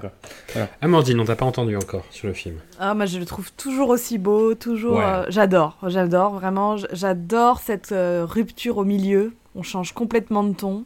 On passe d'un film romantique euh, magnifique à euh, autre chose, voilà, un film d'action avec des enjeux autres. Je trouve que c'est hyper bien géré, hyper bien amené. Euh, J'aime beaucoup aussi euh, parce que c'est pas si fréquent que ça, mais bon, euh, tout le début, comme Amir joue un guide, un guide touristique, on a des jolies chansons dans, Delhi. Il y a tout un côté visite de la ville, les, les vieux monuments, se romancer. Enfin, je le trouve très très beau, très très doux en fait cette première partie. Et je pense que c'est parce que cette première partie est comme ça très euh, très joliment amenée que le spectateur se fait complètement avoir au moment du, retournement. Absolument. Et en plus, je trouve que euh, euh, ce qui est très bien amené, et ce qui n'est pas forcément le, cas comme je l'ai pointé dans, la famille indienne, c'est les petites choses, les petites péripéties qui vont faire que des choses, des grandes, de, de- de plus grandes choses vont se révéler. Et que le destin va se, va se, enfin, va- le cercle du destin va se, va se recomposer. Et euh, je trouve que dans ce film-là en particulier, c'est extrêmement bien amené, quoi. Voilà, donc euh, bon, je, je vais pas en dire plus parce que sinon ce serait euh, spoiler le, le film, quoi. Mais, mais je trouve qu'il y a trois ou quatre péripéties dans ce film-là qui sont toujours extrêmement bien amenées. Euh, et, qui donc apportent énormément de, de, de- enfin comment dire, un caractère épique au film, quoi, d'une certaine manière. Et je pense que quand Kajol revient, donc elle revient à l'écran, elle a cette, euh, cette, euh, là, elle, elle joue une mère un peu éplorée. hein. Enfin, il y a- il y a une- elle a une densité dramatique. Elle Ouais. fait, c'est pas Ouais. qu'elle dit, elle dit pas grand chose non plus, mais je trouve qu'il y a, des- il y a des plans euh, superbes, quoi, vraiment superbes lorsqu'elle, euh, lorsqu'elle est, euh, voilà, en train de, de re- revivre des choses douloureuses. Euh, donc on a encore une fois, un peu comme dans, La famille indienne, on a, elle doit jouer dans le même film, l'avant, la, légèreté, la jeune aveugle, mais légère et qui quand même tombe amoureuse, etc. Et après, la mère de famille, un peu avec plus de densité, et je trouve que ça, elle, montre bien sa palette, quoi. Elle a vraiment, elle a, je- enfin, je, je comprends quand Anouk dit qu'elle, euh, elle la trouve sublime dans, dans la famille indienne. Moi, je trouve que là, Fana euh, rend vraiment justice parce qu'elle est presque, premi- enfin, elle est vraiment euh, au cœur de, au cœur du film, quoi. Elle et Amir Khan, c'est vraiment, ça repose sur Mm. eux. Ah, le plan où elle ouvre la porte, là, euh, euh, à à euh, au milieu du film, j'ai trouvé. Enfin, le, le visage de, de, de j'ai trouvé hallucinant, quoi. Euh, T'as l'impression qu'elle. Enfin, je sais pas qu'elle porte toute la misère du monde dans son visage, mais il- je sais pas, il y a une sorte de, de souffrance interne euh, qu'on peut qu'elle dégage, quoi. Je, je trouvais ça Mm. magnifique, quoi. Et euh, je parlais de poésie tout à l'heure, là c'est peut-être le film où c'est le plus développé, où il y a tout cet échange dans la première partie dont tu parlais Amandine, entre Amir et Kajol qui font un peu des concours d'élo- lo- d'éloquence avec des extraits de poésie euh, ou inventés, euh, j'imagine, sur le, sur le moment, euh, qui, est, qui est vraiment très chouette quoi. इंसान के ख्वाहिश की कोई इंतहा नहीं इंसान के ख्वाहिश की कोई इंतहा नहीं दो गज ज़मीन चाहिए दो गज कफन के बाद। वाह जुनी क्या बात है। वाह सुभान अल्लाह क्या बात दर्द से आँखें चार कर लेंगे हम भी इम्तिहान दे देंगे। तेरी दोस्ती के खातिर है दोस्त हम दुश्मनों से भी प्यार कर लेंगे Oui, c'est de la poésie classique, euh, rimée, qui est extrêmement compliquée. Le cinéma euh, l'a beaucoup utilisé, notamment dans les chansons, mais c'est euh, c'est- c'est un plaisir, j'imagine, encore plus grand pour, le, pour les spectateurs de, de jouer alors avec euh, le côté délit, vieille ville, euh, vieux monument, et aussi un jeu sur la beauté de la langue. Et c'est pas anodin dans un film qui parle beaucoup de nationalisme. तेरे दिल में मेरी सांसों को पन्हा मिल जाए तेरे दिल में मेरी सांसों को पन्हा मिल जाए तेरे इश्क में मेरी जान फना हो जाए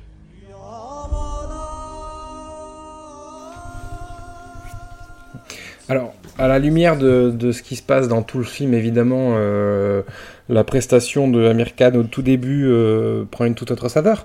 Mais, euh, mais vous n'avez pas trouvé au début justement que c'était un, gros Ah bah, forceur il est présenté comme un player, hein, c'est clair que. Eh, Parce que- C'est ça, et puis, puis même cette espèce de, de, de, bah, de- de poème qu'il lui fait en lui disant qu'il aimerait bien être euh, une pelote de laine pour pouvoir, euh, quand il fait chaud, être collé à elle. Je- Ça perd pas- tout son charme en Encore une français. fois, hein, Et désolé. Il a, il a pas que de la bouche. Enfin, on parlait de la Euh, sensualité de, des bangles là avec euh, Charo qui est le poignet de cajole.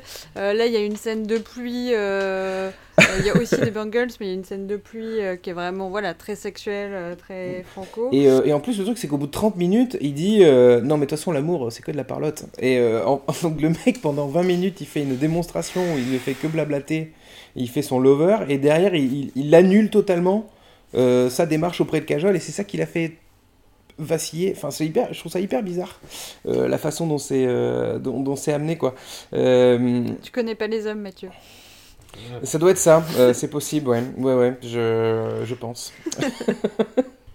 Et alors, par contre, euh, j'aimerais euh, saluer euh, les forêts polonaises. Voilà, parce que euh, donc le film. on euh, le fait trop la- la- tôt.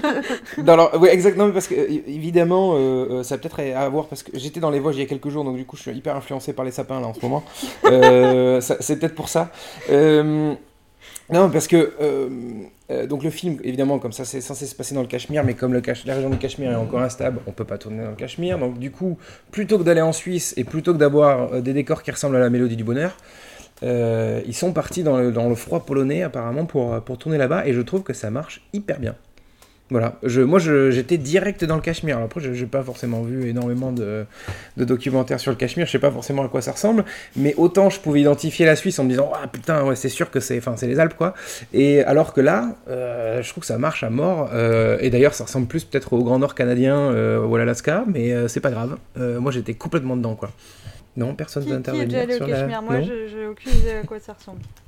Bah, apparemment, le Cachemire, c'est là où. euh, euh, c'est là où avait été tourné. Alors, c'est lequel de Mission Impossible? C'est le 6, je crois. Il y a eu des scènes qui avaient été tournées. Oui, euh, enfin nord de l'Inde, euh, une autre juste à côté en fait. C'est une vallée. Ouais, voilà, juste à euh, côté, vous voyez, donc. en fait, c'est des paysages très très variés. Donc tu as à la fois Ouais. euh, des grands lacs magnifiques, euh, de la haute montagne évidemment, et euh, des glaciers. Mais tu as surtout euh, des vallées euh, florissantes. Donc euh, c'est un, c'est un, c'est un petit paradis. hein. Le Cachemire est souvent, euh, a souvent été euh, dans la poésie d'ailleurs associé au paradis terrestre. Donc euh, on va le retrouver plein de fois dans les films et donc c'est pour ça que c'est encore plus cruel que ce paradis sur terre euh, de la poésie et de, l'imagerie euh, indienne soit aujourd'hui une région coupée du monde et, militarisée.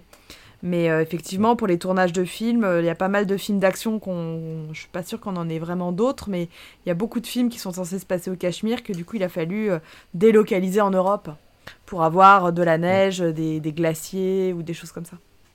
Et on, on l'a pas dit, mais les enfants de cette fournée sont particulièrement pas agaçants, j'ai trouvé. Ils sont plutôt mignons, ils sont plutôt justes. En sachant qu'il y a un des enfants euh, qu'on voit dans la famille indienne qui en fait était le même enfant que euh, Kush Kush Otae. Euh, Ah oui, celui qui compte les étoiles là Le petit sourd. euh, c'est en fait c'est le même acteur. Ouais.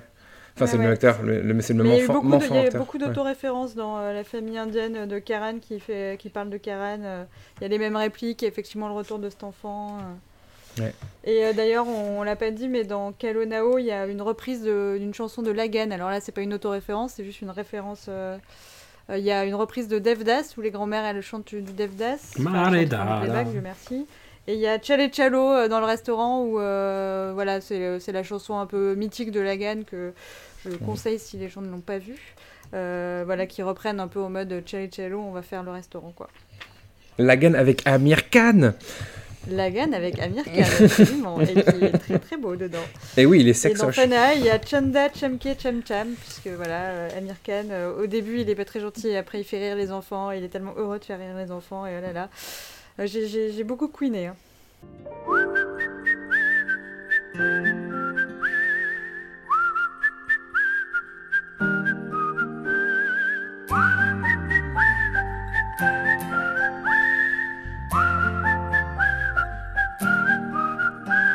पके पेड़ पर पका पपीता पका पेड़ या पका पपीता पके पेड़ को पकड़े पिंकू पिंकू पकड़े पका पपीता बोलो पके पेड़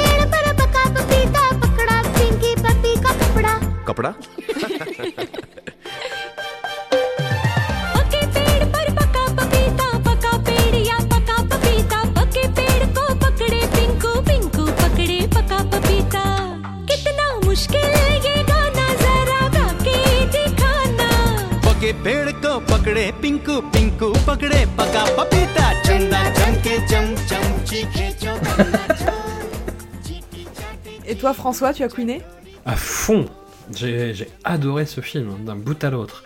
Et Ah, en mais plus, tu, oui, j'ai- tu l'avais pas vu toi Je, je l'avais pas vu, je l'ai vu pour la première fois euh, là, et en plus pour avoir vu euh, le sujet, je me suis dit aïe aïe aïe aïe aïe aïe, aïe, ça va être très très tendu.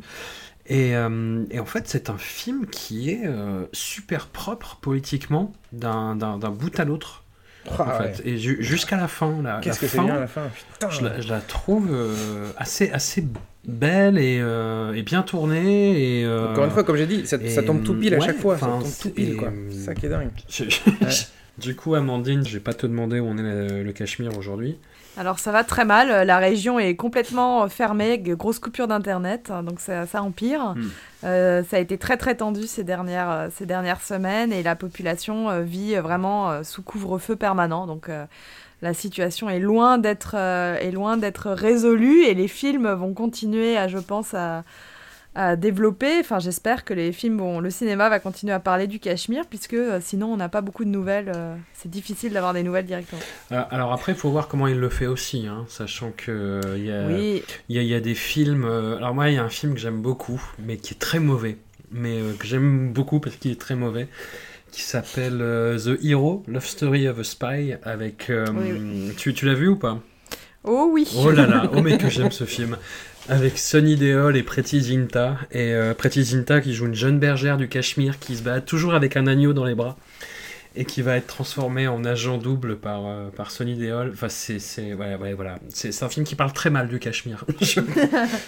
Qui est très beau dans Fana, c'est qu'ils explorent cette identité cachemiri. Ouais. Alors ça, c'est des détails de vêtements, c'est la poésie, c'est la Ouais. figure du père, mais cette identité cachemiri, le cachmiriyat, qui est vraiment euh, une des, des reven- revendications de nationalistes, euh, de, de cette identité particulière, je trouve que le film la met en avant. Alors oui, il y a des figures de gens qui veulent euh, détruire tout, toute l'Inde, etc. Mais il y a aussi cette, euh, cette, euh, ce nationalisme cachemiri qui passe par la, la beauté du lieu et euh, la, la beauté des gens en fait qui habitent ce lieu.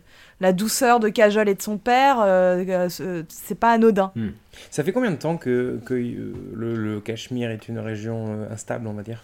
Bah, depuis l'indépendance, donc depuis 1947, euh, le Cachemire n'a pas été entre guillemets proprement euh, euh, euh, séparé euh, entre le Pakistan et l'Inde et les deux, les deux pays revendiquent le revendiquent la région. Donc c'est un- c'est une situation qui est c'est une poudrière, c'est une, c'est une situation qui est très très complexe euh, parce que parce que c'est explosif et en fait c'est par vague et en ce moment bah c'est c'est particulièrement particulièrement Et pour quelle douloureux. raison il, euh, il, se, il se dispute le, le territoire Désolé, hein, je, je, je, je sais juste que je connais pas vraiment le. En- Euh, bah, c'est un, alors c'est un territoire qui est prati- entre guillemets qui serait qui est utile à l'Inde Ouais. parce que euh, ça permettrait de, de montrer euh, de, bien enfin l'Inde est un pays séculaire et multiculturel Ouais. donc avoir une région à, à majorité musulmane euh, ça montrerait bien cette, cette capacité qu'a l'Inde de faire de, de- voilà d'avoir d'avoir une une, une, une politique ouverte sur les autres. Le Pakistan revendique que bah, justement, comme c'est une majorité musulmane, musulmane il serait ouais. normal que le Cachemire euh, appartienne au Pakistan. Euh, de façon beaucoup plus euh, géopolitique, c'est une région qui est frontière euh, avec une frontière himalayenne, il y a la Chine pas loin, il y a... voilà, c'est une région qui ne peut pas tomber comme ça. Et Puis c'est la, une grande réserve d'eau, des, des grands fleuves. Donc c'est une région qui par ailleurs est florissante et très riche. Donc euh, voilà, mais ça c'est très compliqué et je, vraiment, si des gens sont intéressés par la, la situation du Cachemire, je, je ne peux qu'inviter à se renseigner, à lire euh, sérieusement sur la question parce que c'est, c'est, je, je voudrais pas non plus qu'on, voilà, on a tendance à, c'est très difficile de rendre ça euh, en quelques quelques phrases. C'est quand même une bonne idée d'avoir quelqu'un qui s'y connaît un tout petit peu sur le sujet euh, dans oui, ce podcast. absolument. Ça évite de dire trop de conneries en Je, effet. je nous félicite de cette décision. Euh, moi, je vous, je vous remercie tous, du coup, au- au- autant que vous êtes.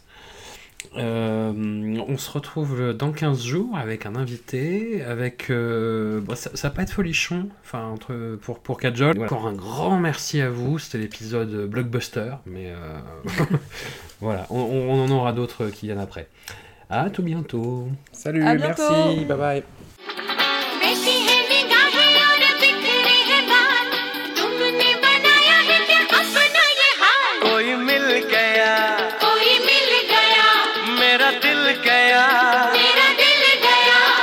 बताऊं यारो क्या बताऊं यारो मैं तो हिल गया मैं तो हिल गया कोई मिल गया मिल ही गया मिल गया ए, मिल ही गया Spoiler alert. Alerte spoil. Spoiler alert. Alerte spoil. Est-ce qu'elle aurait pas pu viser les jambes, franchement Est-ce qu'il aurait pas pu porter un gilet pare-balles Je sais pas, t'es à l'armée, t'es censé être un... Je, sais, je me suis dit, est-ce qu'on était vraiment obligé d'en arriver là, tu vois je... C'est la morale, elle, elle a un choix à faire, c'est de la C'est morale. le moindre des deux mal. Le moindre des deux mal, c'était les jambes, plus Non que- mais il ne même. peut pas vivre Anouk. Il est, il Ah. ne peut pas vivre. Les militaires indiens, ils savent pas faire leur lacet, alors mettre des gilets pare-balles, je suis pas, je suis pas convaincu quoi. Donc, euh, Mais tu vois, il est chaud d'envahir l'Inde là. Bah tu vas y aller tout seul, Coco. Et il y en a qui aimeraient bien avoir un visa de temps en temps.